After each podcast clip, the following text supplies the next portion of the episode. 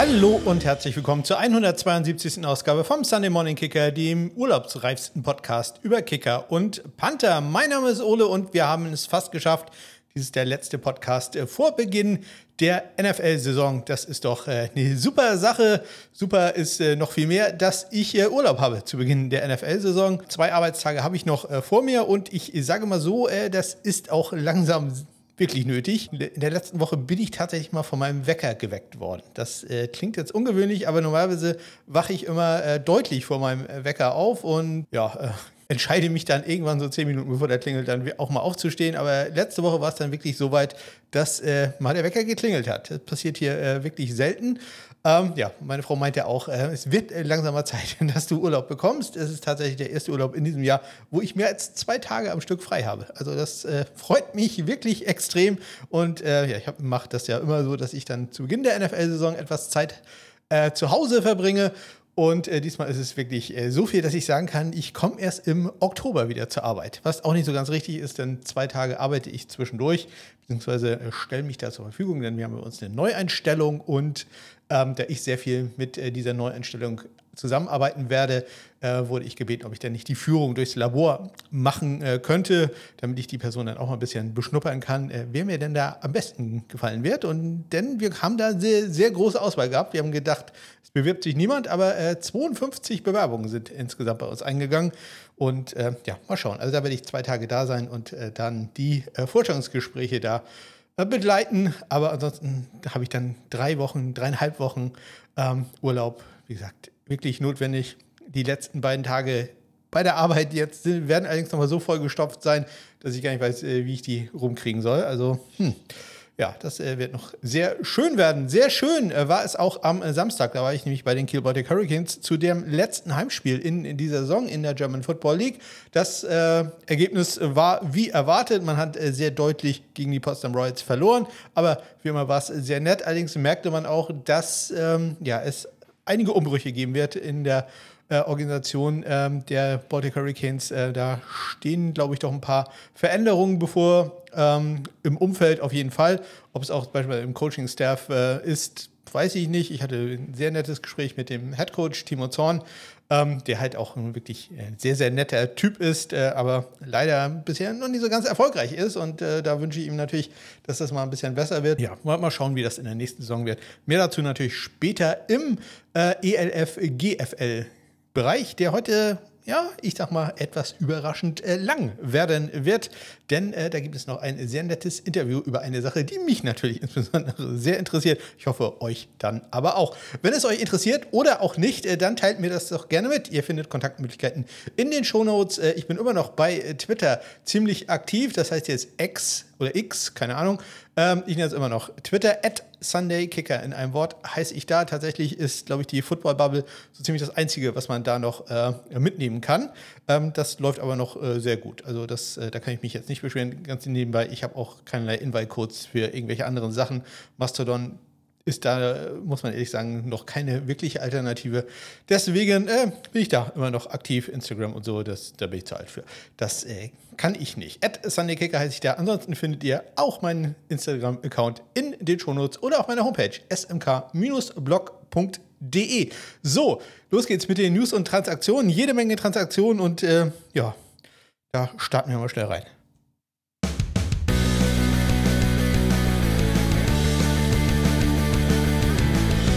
Ich habe gerade diese Transaktion nochmal äh, durchgegangen oder bin die nochmal durchgegangen und ähm, ja, die sind erst eine Woche her, aber gefühlt schon eine Ewigkeit. Also das ist äh, tatsächlich ähm, ja, ganz interessant, äh, wie einem da die Sinne trüben. Es war so, dass am letzten Dienstag ja der Cut-Tag war. Ich hatte das erzählt, äh, dass ähm, mein Podcast ein bisschen unglücklich gelegt ist, ähm, dass ich da noch nicht so viel erzählen konnte. Aber ähm, ja, wir haben dann jetzt hier die Zusammenfassung, wer alles entlassen wurde und äh, dann am nächsten Tag, äh, ab da durfte man ja Practice Squad bilden, wo da dann Sachen untergekommen sind. Es fühlt sich äh, an, als wenn das schon Wochen her ist. Es ist gerade mal eine Woche her, was da alles passiert ist.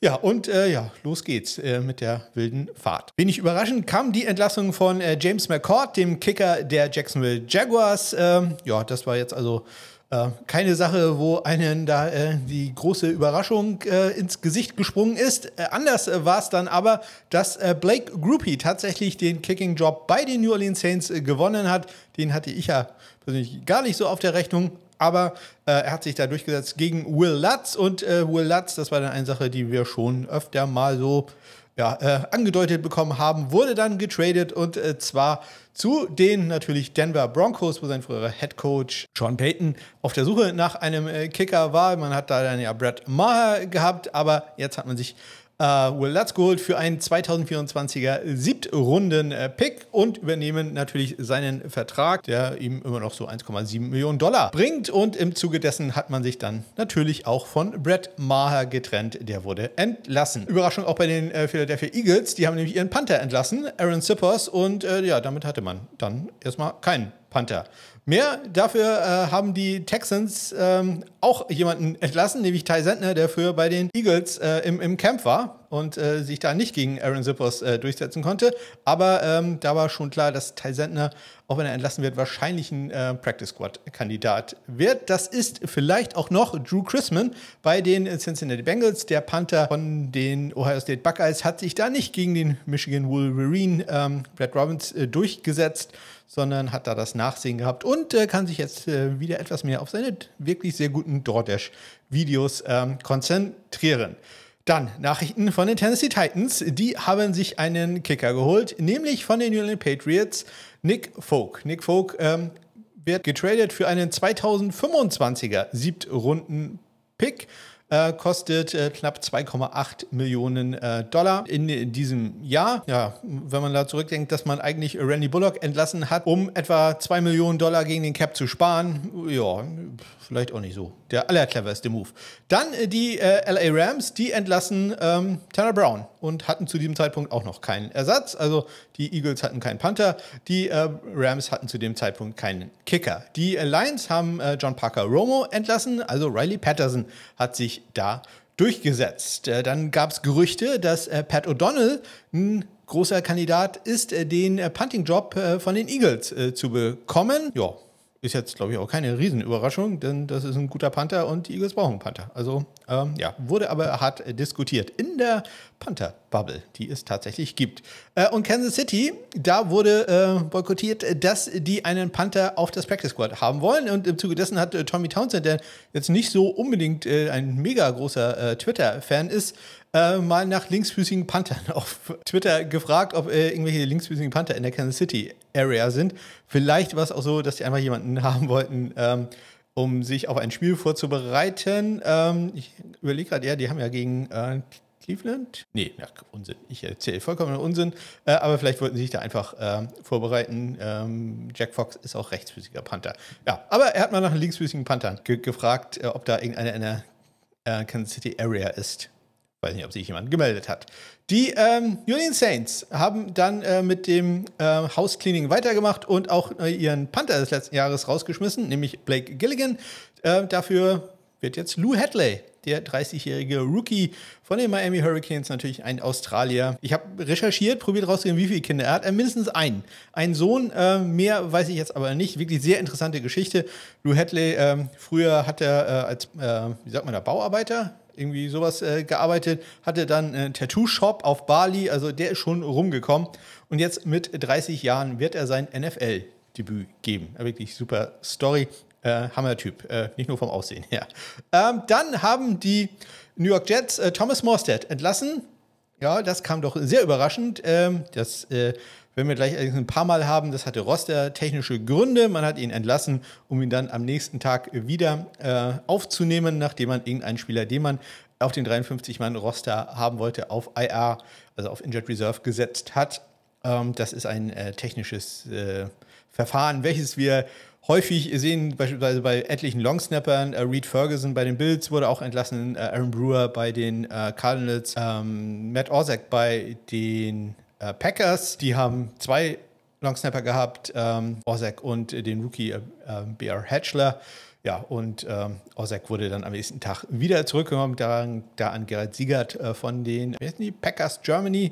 Der hat mir das Ganze da erklärt, denn meine Quelle war da ein bisschen hinterher. Der, da gab es erst zwei, drei Stunden später die Erklärung. Dann gab es noch eine Entlassung bei den New York Giants. Die haben Rookie-Longsnapper Karen Lyons entlassen, äh, bleiben dabei Casey Kreiter. Und äh, die Jacksonville Jaguars haben sich wieder von Tucker Eddington gedrängt. Da habe ich ja das erzählt, dass Ross Masticek äh, sich da verletzt hatte. Der scheint dann aber wiederzukommen. So, das war jetzt nur der Dienstag. Am Mittwoch durften dann ja die Practice Squads gebildet werden. Vorher gab es äh, allerdings äh, noch eine Nachricht, nämlich ein einziges Duell war nicht entschieden worden, nämlich bei den Steelers. Das Panther-Duell zwischen äh, Braden Mann und Presley Harvin den dritten. Äh, ja, und äh, da hat sich dann Presley Harvin der Dritte durchgesetzt, behält äh, seinen Job. Braden Mann ist da entlassen worden. Wie gesagt, erst am Mittwoch. Presley Harvin, der übrigens bei Madden im neuen Videospiel nicht ganz so gut aber weg, wegkommt. Sagen wir, sein Avatar im Spiel. Ähm, ja, er ist ja nun auch mal, sagen wir, auch eher aus der ja, Matt Prater-Schule der Athletik. Und äh, in dem Video sieht er wirklich wir, sehr übergewichtig aus. Äh, das wird ihm da nicht ganz gerecht, aber äh, war natürlich ein sehr guter Anlass für seine Teamkameraden, sich über ihn lustig zu machen. So, dann ging es los mit den Practice Squads. Es äh, startet mit den LA Rams. Hatten keinen Kicker mehr, nachdem sie Tanner Brown entlassen haben. Holen äh, Brett Maher. Brett Maher wird erstmal auf den Practice Squad gesetzt. Das kann man ja machen. Man kann ja äh, zweimal in der Saison einen Spieler vom Practice Squad jetzt muss ich aufpassen mit meinen äh, Worten, elevaten, ja, äh, also heraufbefördern, nicht activaten.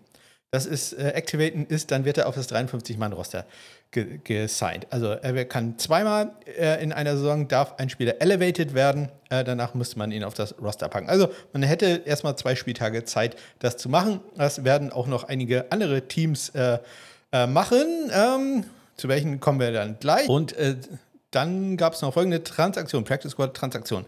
Die Lions, die holen den Ex-Line Michael Batchley auf den Practice Squad. Also haben jetzt Riley Patterson, der früher schon bei ihnen war, dann äh, bei Jacksonville war. Den haben sie jetzt als Kicker wiedergeholt, haben John Parker Romo entlassen und holen jetzt Michael Batchley, der im letzten Jahr Riley Patterson ersetzt hatte und dann ja zwischendurch Austin Cyber, Dominik Eberle ersetzt hatte, wieder. Also, das ist wirklich ein endlos äh, Karussell. Da John Parker Romo, der geht äh, bei den Practice, äh, auf das Practice Squad der Bears. Also, der hat zumindest auch einen Job gefunden bei den Chicago Bears. Dann holen die Tennessee Titans. Wir erinnern uns, Tennessee Titans haben gerade Nick Folk geholt. Trade 2025, Siebrunden-Pick von den Patriots, holen sich als zweiten Kicker Kate York, der ja entlassen worden war. Das bin ich mir ziemlich sicher, war noch in der letzten Sendung äh, bei den Browns. Dann die Patriots haben gerade äh, ihren Kicker äh, verloren, quasi. Äh, Chad Ryland hat sich da durchgesetzt, ihr Viertrunden-Draft-Pick. Sie holen Collis Waitman zurück, ähm, den sie letzte Woche entlassen hatten, auf der Practice Squad, den äh, Panther, linksfüßigen Panther. Die Texans holen Ty Sentner auf das Practice Squad. Die Eagles, Aaron Sippers, die hatten ja keinen Panther mehr, holen jetzt Aaron Sippers auf das äh, Practice Squad. Spart natürlich einen Rosterplatz.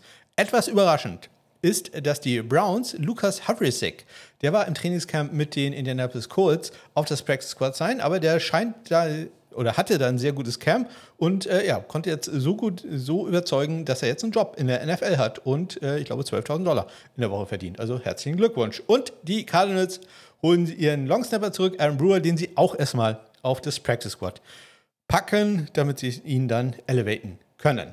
Dann, ähm, wo wir gerade dabei sind, neue Nummern. Ähm, ich habe das mal zusammengefasst. Äh, eigentlich habe ich die nachher erst heute gekriegt. Aber die Nummern äh, für die äh, Spieler bei ihren neuen Teams. Dustin Hopkins, wir erinnern uns, der äh, ersetzt Kate York bei den Cleveland Browns. Der trägt jetzt die 7. Nick Folk bei den Titans die 6. Will Lutz bei den Broncos die 16. Bryce Barringer ändert seine Nummer von 9 auf 17 bei den ähm, Patriots. Und auch Chad Ryland ändert seine Nummer, behält aber eine der neuen Kicker-Nummern. Ähm, ändert sie jetzt von 38 auf 37. Okay, das ist jetzt nicht ganz so äh, interessant. Äh, Brett Maher äh, bei den Rams nimmt die 8, Kate York bei den Titans die 13, Ty Sentner bei den Texans die 16 und Daniel Whelan, der sich ja bei den Green Bay Packers als Panther durchgesetzt hat, der hatte vorher, ich glaube, die 42, auch eine von den neuen Nummern und äh, nimmt jetzt eine etwas klassische, eine sehr schöne Nummer, wie ich finde, die 910. Dann am Donnerstag, da haben die äh, Texans Cam Johnston auf äh, IA gesetzt. Also der Panther wird mindestens vier Spiele verpassen. Äh, Ty Sentner, gerade erzählt, hat jetzt die, wer hat aufgepasst? Richtig, Nummer 16. Ähm, der kann ja zweimal elevated werden, ist zurzeit auch ein Practice Squad, aber man müsste dann gucken, wie man die anderen beiden Spiele macht. Dann gab es noch ein Workout bei den Eagles. Ähm, Habe ich noch nicht in meiner äh, Tabelle drin, da komme ich gleich zu. Ähm, da waren äh, Pat O'Donnell, Colby Watman und Blake Gilligan zu Gast. Und noch ein Longsnapper, äh, Bradley Robinson, früherer Ohio State-Spieler, Go Buckeyes. Ähm, ja, allerdings keine Nachricht, ob da irgendeiner äh, von gesigned wurde oder wird. Aaron Zippers ist da ja Panther auf dem Practice Squad. Dann gab es noch ein Problem bei den San Francisco 49ers. Die haben äh, ja Zane Gonzalez äh, verloren, äh, wurde entlassen, äh, hat noch Jake Moody, der ist ja aber angeschlagen. Also ein Kicker wäre vielleicht jetzt gar nicht mal so schlecht. Also hat man einen auf den Practice Squad gesigned. Das war Matthew Wright.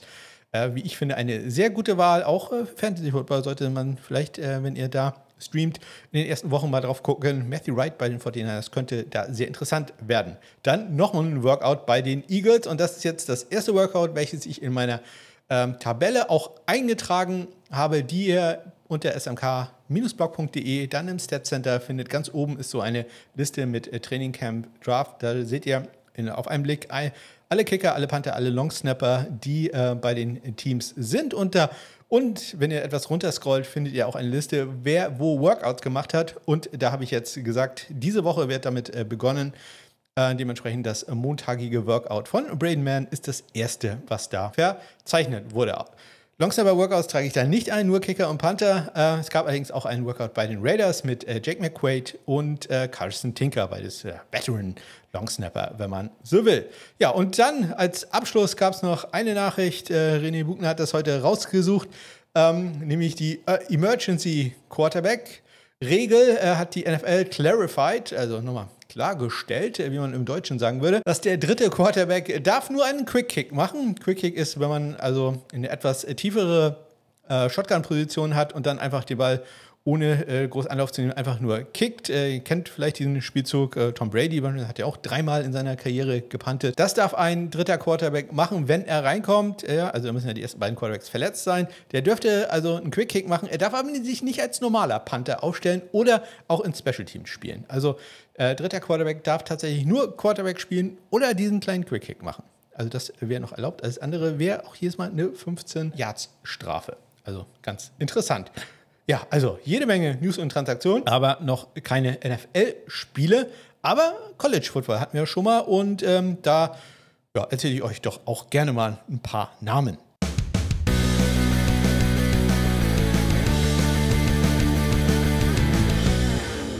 Ja, wie immer gibt es da den College Football Kicker der Woche, den Panther der Woche und vielleicht dann auch noch jemanden, wo es nicht äh, ganz so gut lief. Mein College Football Kicker der Woche kommt diesmal von den Wyoming Cowboys. Es ist äh, John Hoyland, der auch auf meiner Watchlist ist. Er geht äh, beim Sieg gegen Texas Tech 35, 33, da der Endstand. Nach zwei Verlängerungen geht er 2 für 2. Oh Gott. 2 für 2 bei Field Goals. Also so unglaubliche Leistung, dass mir die Sprache fast verschlagen ist. Sein längstes Field Goal 56 Yards. Das war auch das längste Field Goal des Wochenends. Ich bleibe gleich bei diesem Spiel. Denn eigentlich wollte ich den nicht ganz so gut Kicker der Woche da er bei Texas Tech ansiedeln mit äh, Gino Garcia, denn der hatte an diesem Spiel, in diesem Spiel drei äh, Misses insgesamt. Ähm, davon waren zwei geblockt, wenn ich mich recht entsinne. Aber er hat auch das Game-Tying Field Goal gemacht, dass das Spiel überhaupt in die Verlängerung ging und ein 54 Yard Field Goal äh, dazu. Also ja, deswegen habe ich in dieser Woche gesagt, gibt es keinen Not So Good Kicker der Woche. Es ist ja auch die erste, man muss erstmal reinkommen. Ähm, ich hätte aber sonst noch ähm, Andrew, äh, Andrew Meevis, sage ich schon, das ist sein Bruder, Harrison Meevis äh, von den Missouri Tigers erwähnt, ähm, denn der hatte auch äh, zwei Misses in dem Spiel, ich glaube ein 34 Yard Field Goal, welches äh, daneben ging. Ähm, und das für einen Kicker, der auf meiner Watchlist ist und eigentlich ein Draftkandidat wäre. Also auch letzte Saison war der ja äh, etwas erratisch. Also hm, vielleicht äh, doch nicht mehr ganz so der äh, Kandidat. An seiner Athletik darf er auch ein bisschen arbeiten. The Thicker Kicker wird er auch nicht zu Unrecht genannt. Aber ähm, ich möchte die Gelegenheit nutzen, wo wir bei den Missouri Tigers sind, auf äh, Andreas Heddergotts äh, Podcast Wash Like a Champion äh, hinzuweisen, den Jogwasher Podcast. Andreas ist ja langjähriger äh, Equipment Manager gewesen oder ist es noch und äh, verbringt seit, ich glaube, 15 oder 17 Jahren fast jeden Sommer in Missouri und äh, hilft da mit im Equipment Room. Und ähm, sein Podcast gibt uns unglaubliche Einblicke, was für eine gewaltige Maschine ist und was für Manpower und in, mittlerweile auch äh, sehr viel Frauenpower ähm, dahinter ist, um äh, das Ganze am Laufen zu halten. Insbesondere sein Reisetagebuch, wie gesagt, er ist jetzt äh, in Missouri. Das ist wirklich äh, super zu hören, super interessant. Allein schon, er ist sehr detailliert. Ähm, das kann ich ja zum Beispiel überhaupt nicht. Ich muss, ähm, ich, er, er, sagt es auch selber, er muss sehr viele Notizen machen. Ich muss ja wirklich alles aufschreiben, sonst äh, vergesse ich das. Und äh, er geht da wirklich auf äh, alle Sachen ein, die ja, ich sag mal, hinter den Kulissen passieren. Ja, da ist das Spiel dann gar nicht so wichtig, aber ähm, ja, ne, welche Handschuhe werden getragen, welche Jerseys werden getragen, äh, wie sind die ja, wie kommen die Jerseys an? Wie kommen die, die Namensschilder darauf? Wie werden die Handtücher verteilt? Und, und, und. Äh, super Einblicke. Wenn ihr da sonst nichts von hört, dann hört euch das Reisetagebuch von Andreas an. Kann ich wirklich äh, ganz stark empfehlen. Ähm, macht er bisher, ich glaube, bisher er, ist er knapp eine Woche da, war am Anfang in äh, Carolina, Charlotte, äh, Charlotte, North Carolina, oder South Carolina, North Carolina, glaube ich, äh, bei den Carolina Panthers, ähm, wo auch den Equipment Room einmal besuchen durfte und äh, ist jetzt halt in äh, Columbia in Como und ganz starke Hörempfehlung. Wenn ihr auch sonst nichts hört, also zumindest dieses Reisetagebuch, das ist äh, super interessant. Meine Frau jammert manchmal rum, äh, dass er vielleicht einige Begrifflichkeiten zu häufig äh, benutzt.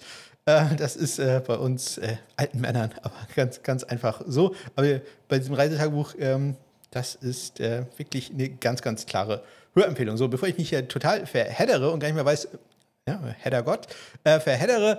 Dann ähm, kommen wir mal zurück zum Kicker der Woche. Ich möchte nämlich noch zwei Kicker erwähnen. Zum einen nämlich äh, Brock Travelsteed von den Louisville Cardinals. Äh, der hat äh, beim 39-34 Sieg äh, gegen die äh, Georgia ähm, Tech Bulldogs, hätte ich jetzt fast gesagt, die, gegen die Yellow Jackets, hat er vier von vier Vielkurs gemacht. Ähm, das längst allerdings nur aus 38 Yards, dann sind noch alle drei extra Punkte. Trotzdem vier Vielkurs in einem Spiel, das muss man mal schaffen. Deswegen noch etwas höher in äh, meiner Rangliste ist der Andrew Stein von den äh, Southern Miss Eagles. Die haben 40 äh, zu 14 gegen die Alcon State Braves gewonnen. Muss ich ehrlich zugeben, da musste ich nachgucken.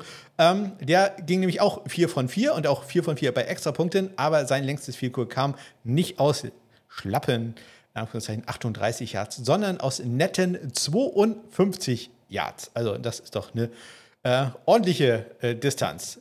Und damit kommen wir dann auch schon zum Panther der Woche. Das ist ein Panther von meiner Watchlist, ein wirklich guter Draft-Kandidat, Ryan Rico von den äh, BYU Cougars. Ähm, der hat äh, beim jetzt auch nicht so ganz überragenden 14 zu 0 Auftaktsieg äh, ähm, gegen die Sam Houston Bearcats. Bearcats mit K geschrieben. Insgesamt, äh, ich glaube, wenn ich mich recht entsinne, neun Punts gehabt und er hat jetzt insgesamt elf Punts. Sie hatten schon ein Spiel äh, in Woche 0.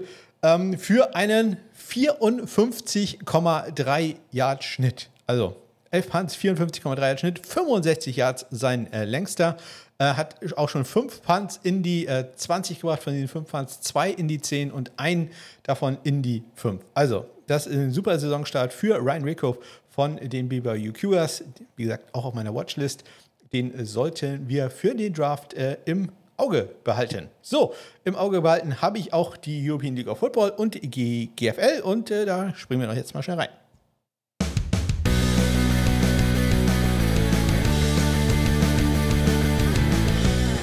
Ja, los geht es mit der letzten regulären äh, Saisonwoche bei in der European League of Football.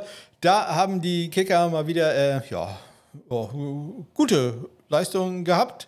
Äh, viel kurz war die Woche davor ja schon ganz ordentlich und diese Woche äh, war es ähnlich gut. Man hat äh, nur zwei Fehlversuche gehabt. Bei äh, elf Versuchen bedeutet es, dass neun gut waren. Knapp 82 äh, Prozent äh, da der Saisonschnitt. Insgesamt äh, der Saisonschnitt dadurch angestiegen auf jetzt knapp 68 Prozent. Und das ist etwa vergleichbar mit dem Level, was man auch im College Football hat. Ich habe jetzt die Statistik nicht ganz offen, die ich äh, gemacht habe, aber ihr wisst ja nicht, wann ich eine Pause mache, denn die kann ich rausschneiden. Deswegen habe ich das jetzt mal, äh, ja, ich glaube, man kann eine Sache auch nur ganz offen haben oder nicht. Ähm, ich habe mal die Statistik für die erste College Football Woche aufgemacht. Da haben wir eine Trefferquote von 69 Prozent. Also das ist auch nicht äh, besser als das, was wir im Moment in der European League of Football haben oder 1% äh, besser. Äh, anders sieht es natürlich bei den Extrapunkten aus. Die kann man natürlich auch nicht äh, vergleichen. Da äh, hat man in der College Football Trefferquote von 98% sind allerdings auch nur 20 Yard viel kurz während, äh, also Extrapunkte äh, während es in der ERF ja 32, 33 Yard Kicks sind und äh, dementsprechend da die Trefferquote an diesem Wochenende auch deutlich geringer gewesen. 39 von 53 waren erfolgreich oder knapp 74 Prozent. Das steigt, die, damit steigt die Trefferquote allerdings auch auf 72,2 Prozent. Also da gibt es sicherlich noch ein bisschen, ähm, ja. Arbeit, die man da verrichten kann. Die Field-Goal-Trefferquote gar nicht mal so schlecht. Ich hatte erzählt, dass ich äh, bei den Kiel Baltic Hurricanes war und ähm, ja, da konnte ich gerade mal einen einzigen äh, Place-Kick äh, sehen. Ähm, der kam von Corbin Ajay Freeman von den Kiel Baltic Hurricanes, der einen extra Punkt gemacht hat, aber das war gar nicht das große Thema, denn äh, Kobe hat in diesem Spiel auch äh, seinen allerersten GFL-Catch äh, gehabt und da habe ich ihn natürlich gefragt, ja, wie war das denn? War schön, ja, erster GFL-Catch. Ein bisschen spät, aber besser spät als nie, ne?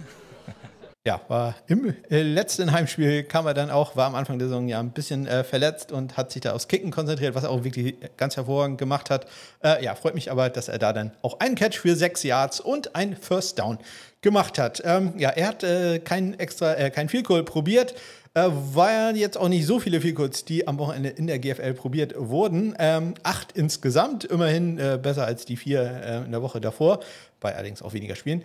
Ähm, ja, von diesen acht äh, Feelgoods äh, war allerdings auch nur ein einziges erfolgreich. Ähm, insgesamt eine Trefferquote von ähm, 12,5 Prozent. Damit sinkt die Trefferquote insgesamt in der äh, Liga. Eine Woche in der regulären Saison ja noch zu spielen auf äh, magere 50,4 Prozent. Also das ist nicht gut. Und ich hatte gerade erzählt, Trefferquote im College Football bei 98 Prozent. Auch da kann die GFL noch äh, ein bisschen dran arbeiten, denn dieses Wochenende 24 von 27, knapp 90 Prozent Trefferquote, insgesamt eine Trefferquote in der, über die Saison von 89,1 Prozent. Ja, ja, Kobi konnte also keine Place-Kicks machen, dafür immerhin ein äh, Safety-Free-Kick nach einem ja, missglückten ähm, Snap, den der Panther Philipp Stur ähm, ja, noch aufnehmen konnte, dann den Ball aber dann äh, gefummelt hat, nachdem er ein bisschen rumgelaufen ist und äh, der Ball dann außerhalb der Endzone ging, wir fast noch ein Touchdown für den Gegner geworden.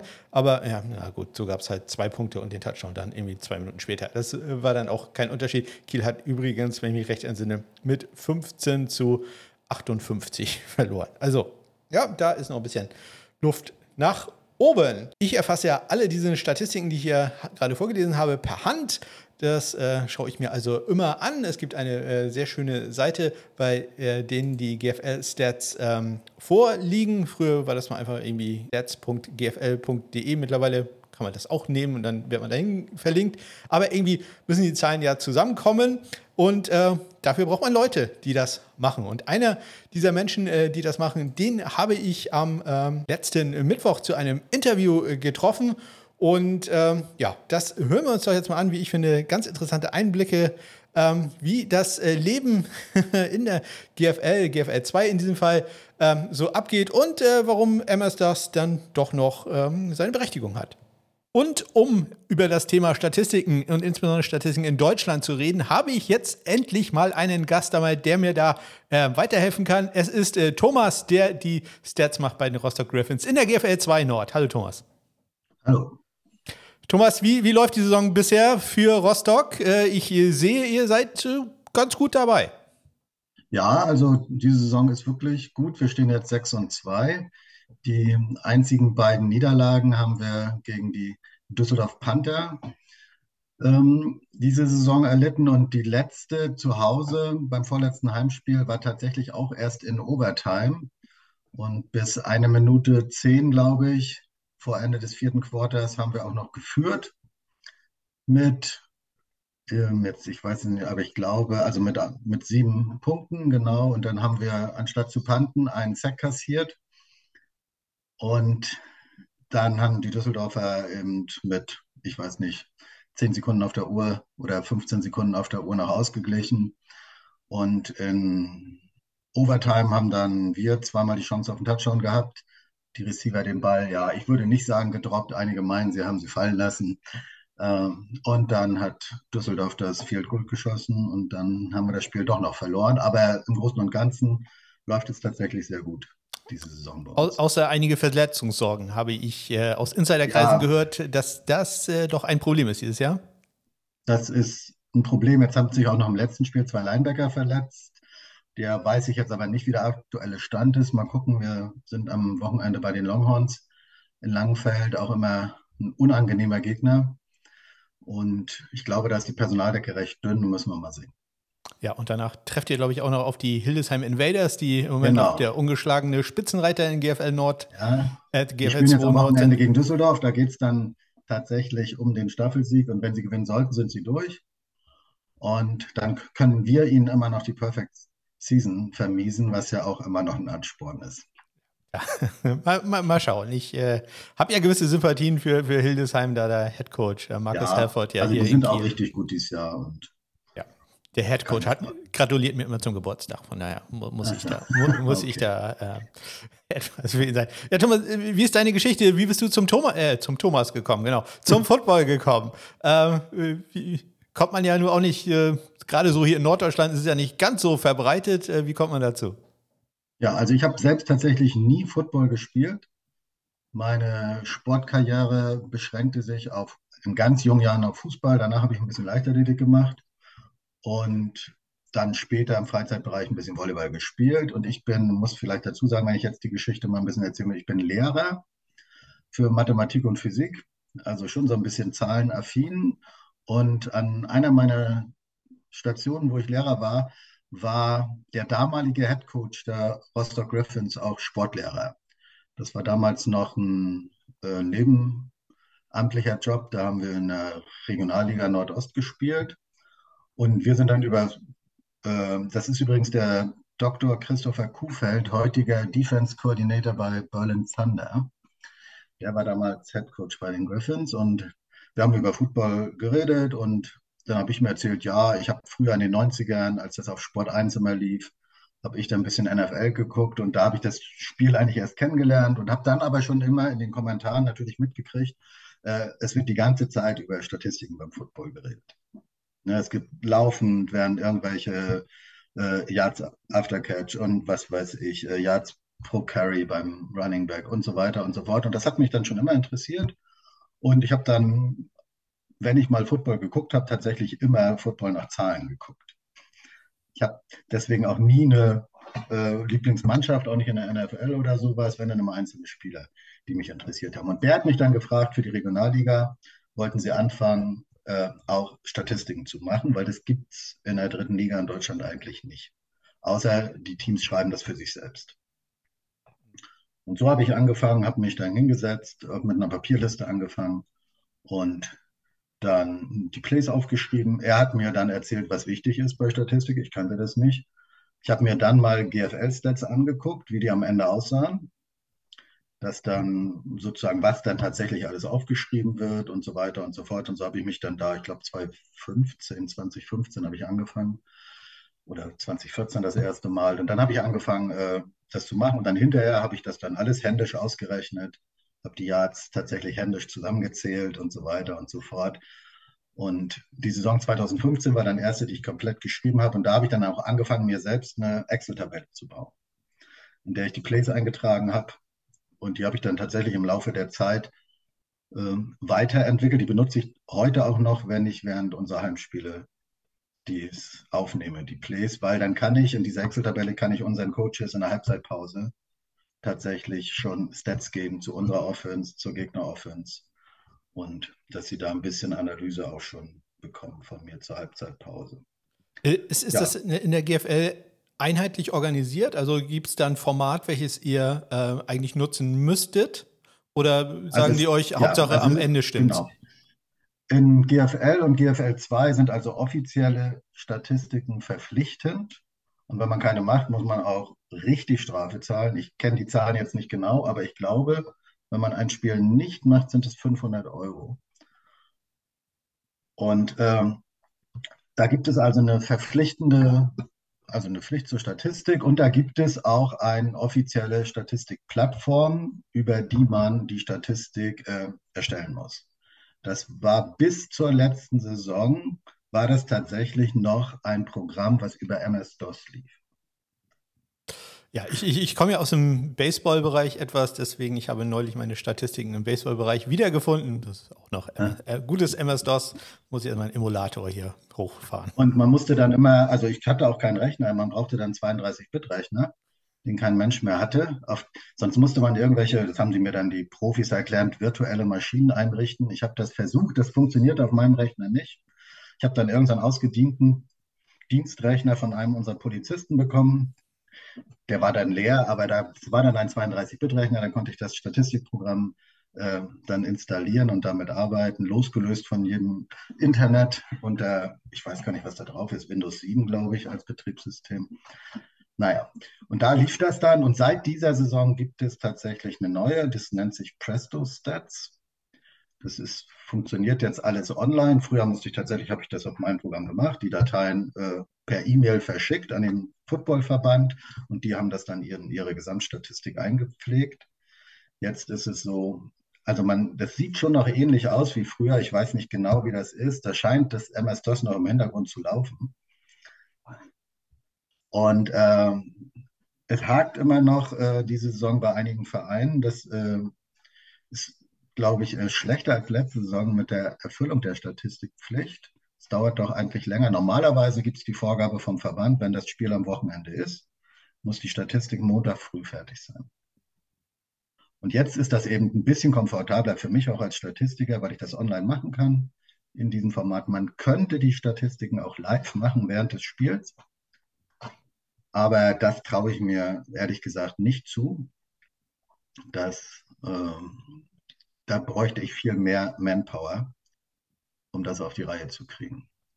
Ja, wie ist da der Ablauf? Also wann musst du vorm Spiel da sein? Was sind da deine Jobs? Was musst du aufbauen? Ich weiß nicht, welche Technik ihr äh, da verwendet. Und vor allem natürlich, wie viele Personen helfen dir denn?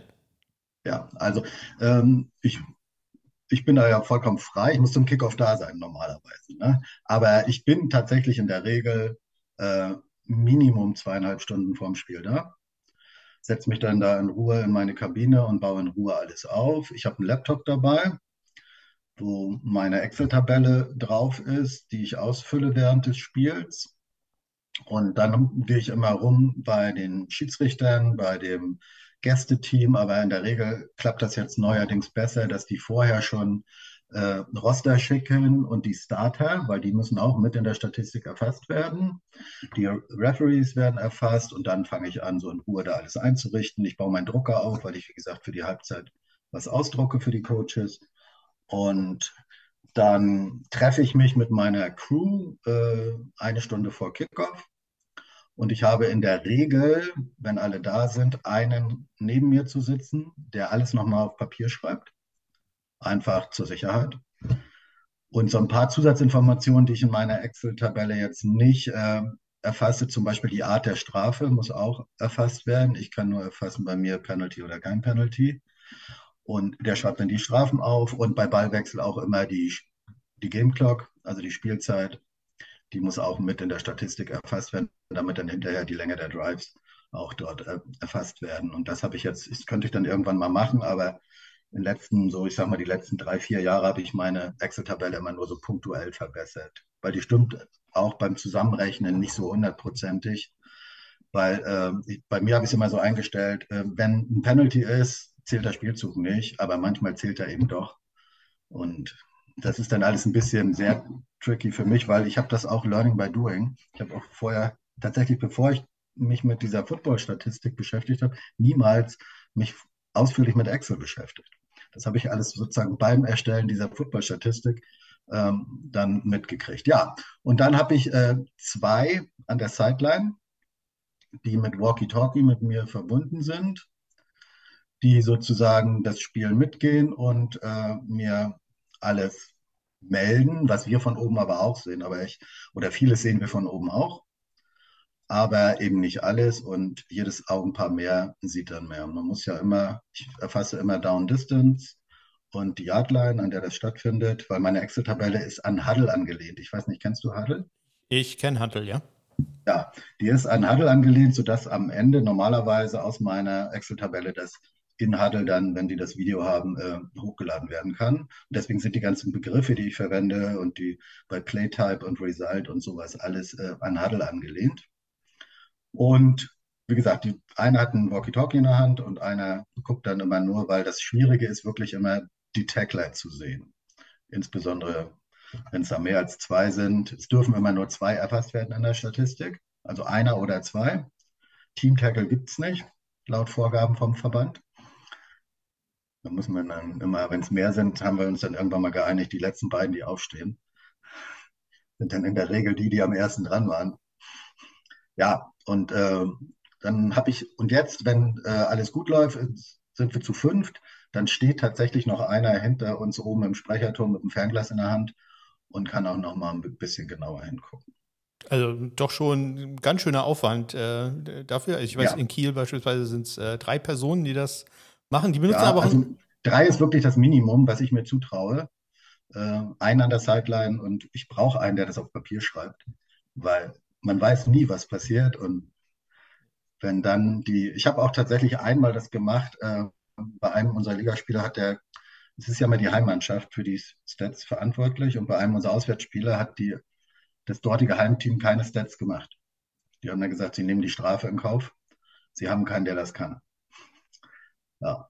Und da habe ich dann mit versucht mit dem Video, was wir hatten. Wir haben ein eigenes Video gehabt und eins von der Heimmannschaft habe ich mich dann hingesetzt und das Video ausgewertet und danach die Stats gemacht. Das ist aber hm, höchst ungenau. Aber so hatten wir wenigstens was. Und unser Receiver, der eine Receiver hat drei Touchdowns in dem Spiel gemacht. Und die möchte er natürlich dann am Ende der Saison auch irgendwo sehen. Ja. Also ich, ich kann, kann, Ihnen sagen, in Kiel äh, wird es ähnlich äh, gemacht. Die schreiben alles auf Papier. Also die haben ja. keinen Laptop oder so dabei, die schreiben alles mhm. auf Papier. Bis äh, vor zwei Seasons war das zumindest so. Mittlerweile ähm, kommentieren die jeden einzelnen Spielzug und äh, tragen das erst danach ein. Sprich, die, okay, das die, geht auch, ja. Die, die haben also ein Headset auf und reden dann quasi in ein Diktiergerät rein, äh, was gerade passiert ist. Das ist äh, manchmal sehr, sehr lustig anzusehen und anzuhören, weil ich genau hinter denen sitze. Also, ja. Das ist aber sehr spannend. Das habe ich nämlich tatsächlich mal gemacht bei unserem allerersten GFL 2-Spiel weiß nicht, wann war denn das? 2017, glaube ich. Da, das war in Düsseldorf und ich bin nur mitgefahren, weil ich dachte, das ist unser erstes GFL-2-Spiel.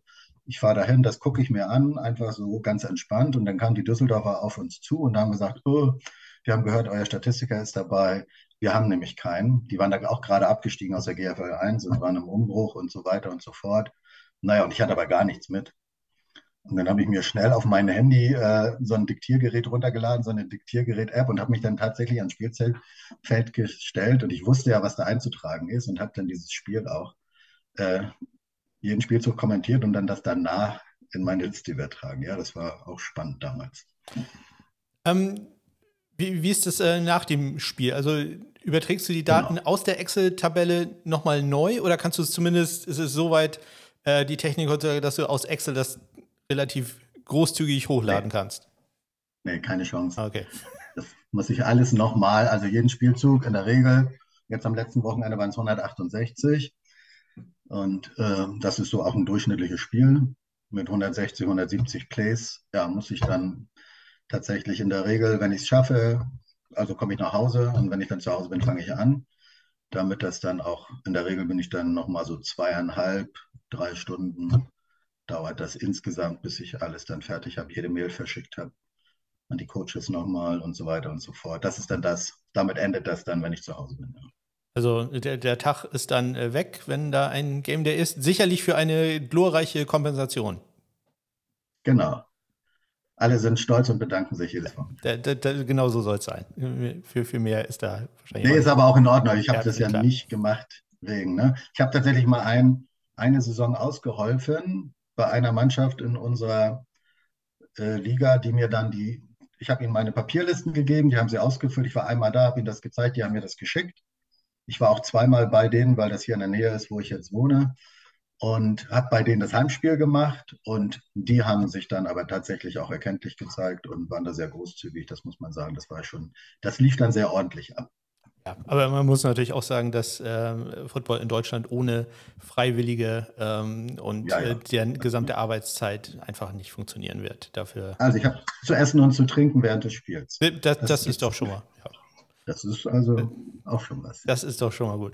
Kommen wir jetzt auf die wirklich wichtigen Sachen in der Statistik, nämlich äh, Kicking Stats. Ja. Ähm, wie, wie, sieht das äh, da aus? Das Spiel beginnt mit dem Kickoff. Äh, was genau äh, erfasst genau. du da? Also vorher wird ganz normal der Cointoss über so einen Kommentar erfasst und dann muss man eingeben, sozusagen welches Team kickt. Und wie bei jedem Kickoff wird dann erfasst erstmal die Nummer des Kickers. Dann wird, äh, wo der Kick endet, tatsächlich. Und wenn es kein Touchback ist, dann die äh, Yardline, an der der Returner den Ball aufnimmt. Das ist dann immer die Länge des Kicks, die dann auch später in der Statistik erscheint. Und also der, ja, was ist denn das? Jetzt muss ich erstmal, das ist der Netto, ne? Netto-Kick. Und wenn es dann einen das, Return das, gibt, dann wird. Das ist der Brutto-Kick. Das ist der Brutto-Kick, ja. Der, der genau. Netto wäre dann weniger. Genau. Und wenn dann der, äh, wenn es einen Returner gibt, wird die Nummer des Returners ähm, sofort erfasst, bis wohin er den Ball retourniert, bis an welche Yardline. Und dann auch die Nummer des einen oder der beiden Tackler, die ihn dann zu Boden bringen, oder wenn er out of bounds geht, wird das erfasst.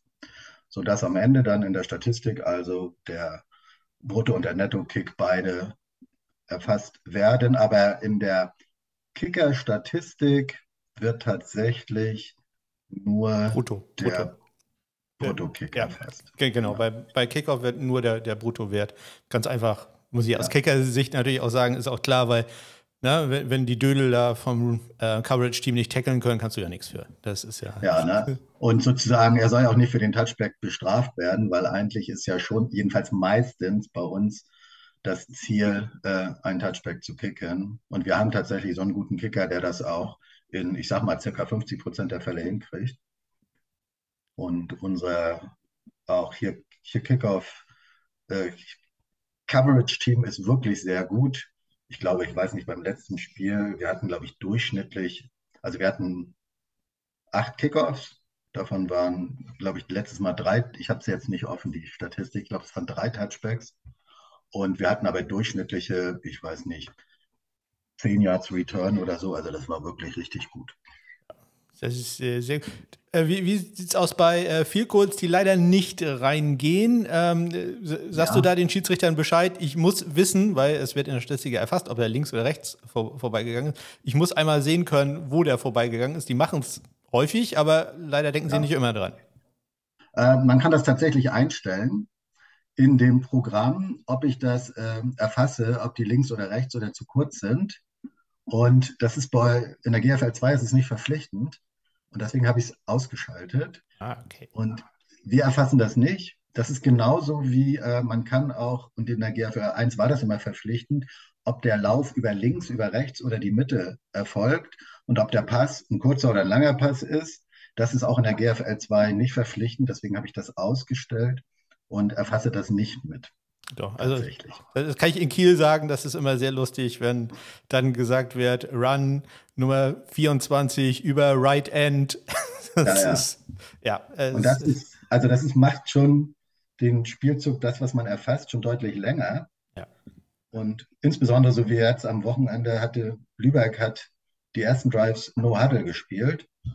Und das ist dann schon echt eine Herausforderung das dann sozusagen immer in der Kürze der Zeit, weil man hat dann wirklich nur zehn Sekunden, den Spielzug in allen Einzelheiten zu erfassen, dann ist das schon echt sportlich. Ja.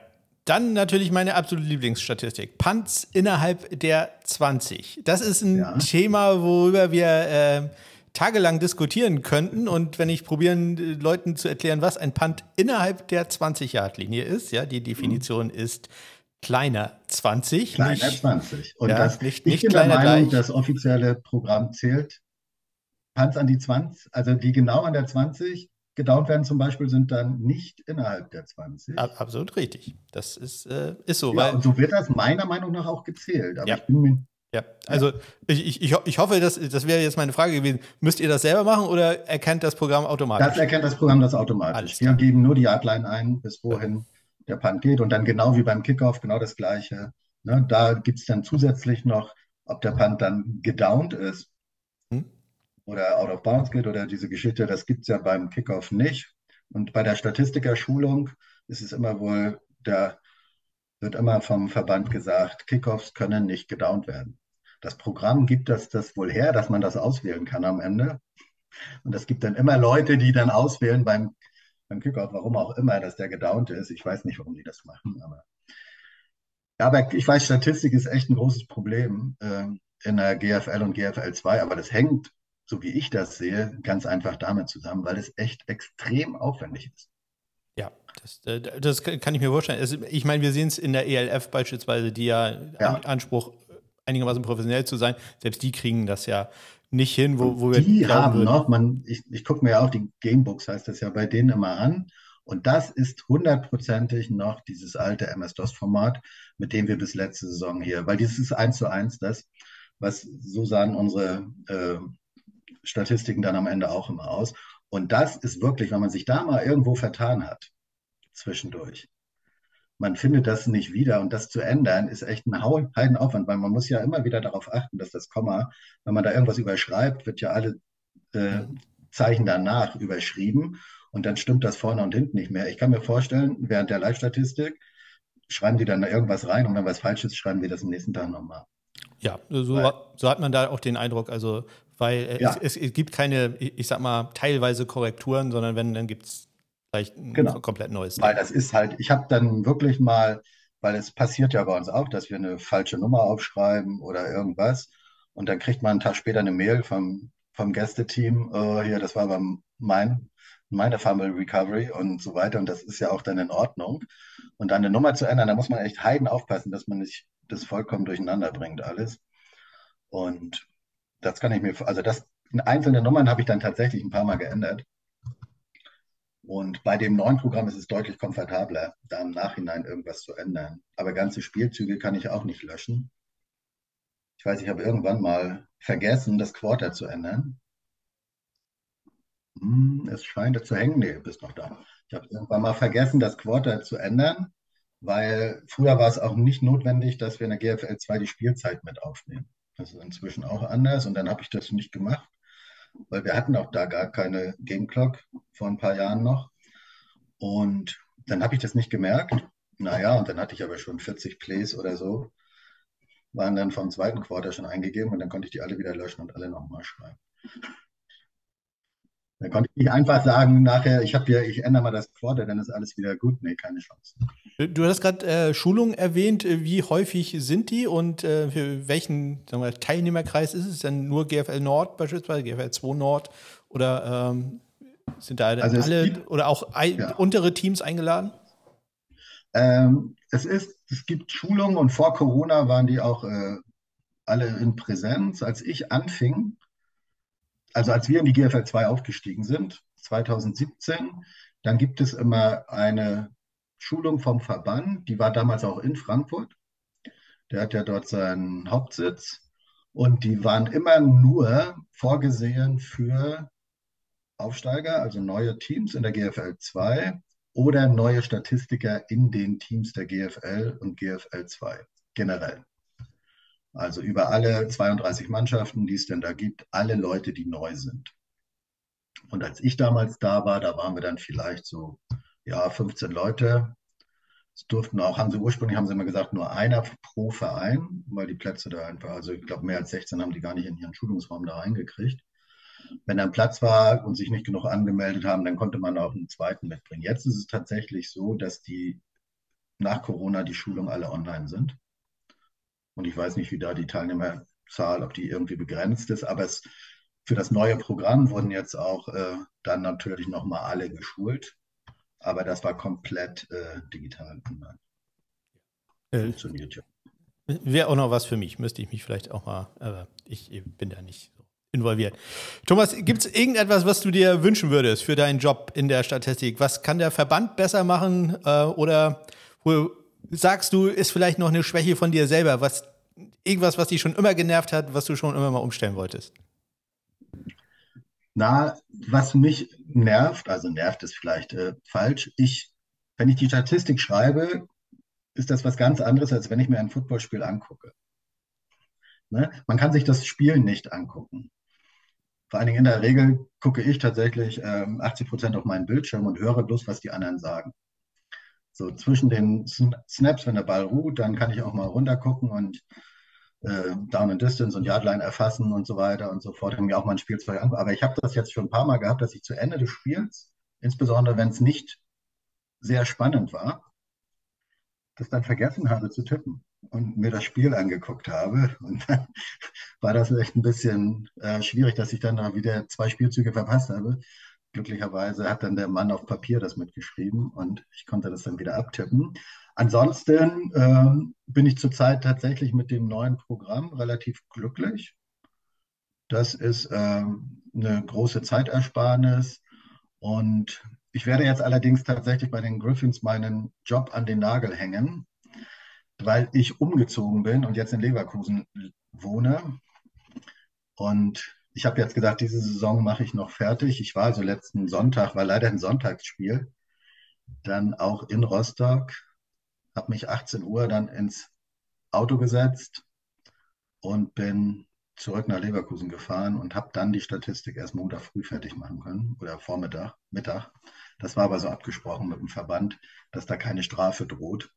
Ich bin jetzt dabei, Nachfolger einzuarbeiten und das letzte Saisonspiel dann gegen Hildesheim, das letzte Heimspiel, da werden wir dann, werde ich die dann auch in die Nutzung des Statistikprogramms, weil das ist schon, wenn man das sich an die, wir haben ein relativ gutes Handout vom Verband gekriegt, wenn man das eins zu eins sich daneben legt, dann kommt man da auch ganz gut durch, ohne großartig Fehler zu machen.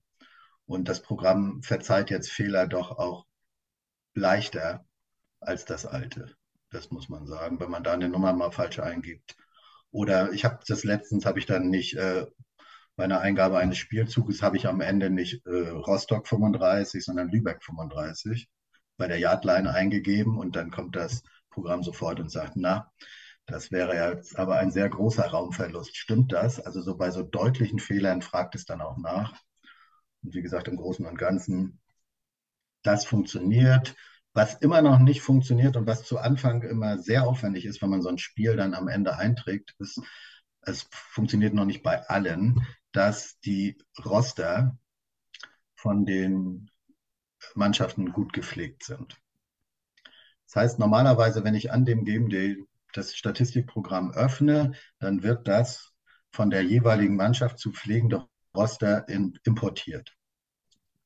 Und immer habe ich es immer noch, dann kriege ich den Spielberichtsbogen und da stimmen zwölf Namen nicht mit dem in der Liste überein, weil da inzwischen welche ausgeschieden sind. Das hat man ja, Fluktuationen in der Saison. Und das ist halt sehr zeitaufwendig, wenn ich dann jedes Mal die Spieler wieder neu eingeben muss in das aktuelle GMD-Roster, obwohl ich als Heimmannschaft immer bis Freitagabend sollen alle Rosteränderungen eingetragen werden. Da bin ich auch zu verpflichtet. Ich frage immer bei meinem Sportdirektor nach, gibt es Änderungen im Roster oder für das Auswärtsspiel neue Nummern.